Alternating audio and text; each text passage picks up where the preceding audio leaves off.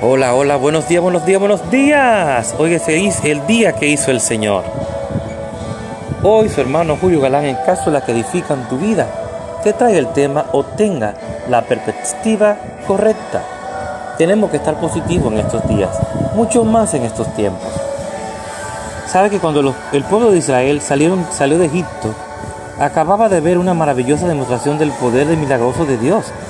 Sin embargo, cuando se encontraban en el Mar Rojo con el ejército egipcio tras ellos, se lo vieron a Moisés y le dijeron, ¿es que acaso no había sepulcros, en Egipto que no nos ha sacado para que muráramos en el, desierto? Eso da 14:11. ¿Para qué nos sacaste de allí? ¿Para que muramos en el desierto? Sí. ¿Eh? ¿Qué pudo haber provocado que estas personas dudaran de Dios? ¿Qué los hizo expresar una declaración traidora después de todo lo que Él había hecho por ellos. El bendito temor. Ellos comenzaron a sentir miedo porque el enemigo le podría hacerles. ¿Qué podría hacer el enemigo? Y se sintieron abrumados por el deseo de sobrevivir. Ese inocente deseo que usted tiene de protegerse a sí mismo le costará mucho en lo que respecta a su diario vivir con Dios. Este, este inundó a los israelitas a tal grado que se olvidaron de las señales y de los milagros y de repente se vieron otra vez como personas comunes y corrientes y no como quienes habitaron y habitan en Dios. Si usted no se cuida, Satanás tratará de, tratará darle la misma perspectiva, pues cuando usted comience a crecer y a creer las promesas de Dios y a dirigirse hacia la victoria sobre la enfermedad, el pecado o la escasez, el enemigo le expresará que usted es tan solo una persona común y corriente. El diablo tratará de hacerle creer que no puede confiar en el poder sobrenatural de Dios para sacarlo de alguna situación. Este le hará ver una perspectiva natural en lugar de una sobrenatural. Es decir, le va a hacer creer, hacer creer que usted es hijo bastardo y no legítimo.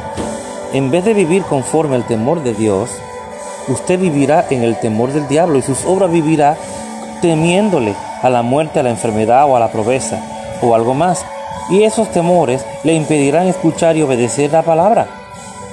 Por esa razón necesita aprender a pensar con la mente de Cristo.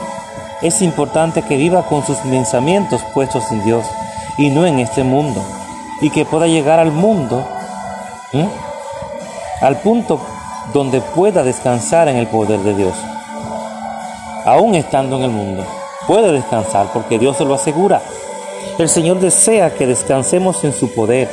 Él anhela que lo conozcamos también y que confiemos tanto en el que cuando Satanás intenta amenazarnos, al decirnos que iremos a la bancarrota o que moriremos a cualquier otra manipulación que quiera usar, simplemente nos reiremos en su cara.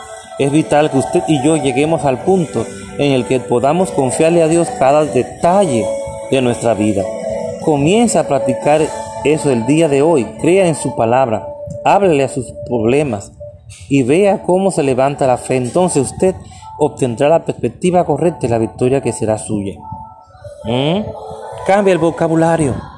No le hable al, problema, no mire el problema. Háblale al, háblale al problema y dígale que el Señor Todopoderoso, que es su Padre y que usted es hijo legítimo y Él, él nos ama. Restregue sobre la cara a Satanás y hágale entender que Él no tiene poder y que todo lo que Él dice son mentiras. Que la única verdad lo que dice la palabra, que fuimos hechos hijos al morir Jesucristo en la cruz del Calvario fuimos hechos hijos legítimos y que por eso somos coherederos con Jesucristo. Y todo lo que Jesucristo tenía lo tenemos nosotros. Tenemos la poder y tenemos la autoridad. Y lo atamos y lo reprendemos en el nombre poderoso de Jesús. Esa es la actitud que Dios quiere, que tú cambies esa perspectiva en tu mente. Así que di conmigo en este día, Dios no me ha dado un espíritu de cobardía, sino de poder, amor y dominio propio. Segunda de Timoteo 1.7. Dios te bendiga. Recuerda, cosas positivas, pensamientos positivos con la mente de Cristo. Dios te bendiga, tu hermano Julio Galán, en cápsulas que edifican tu vida.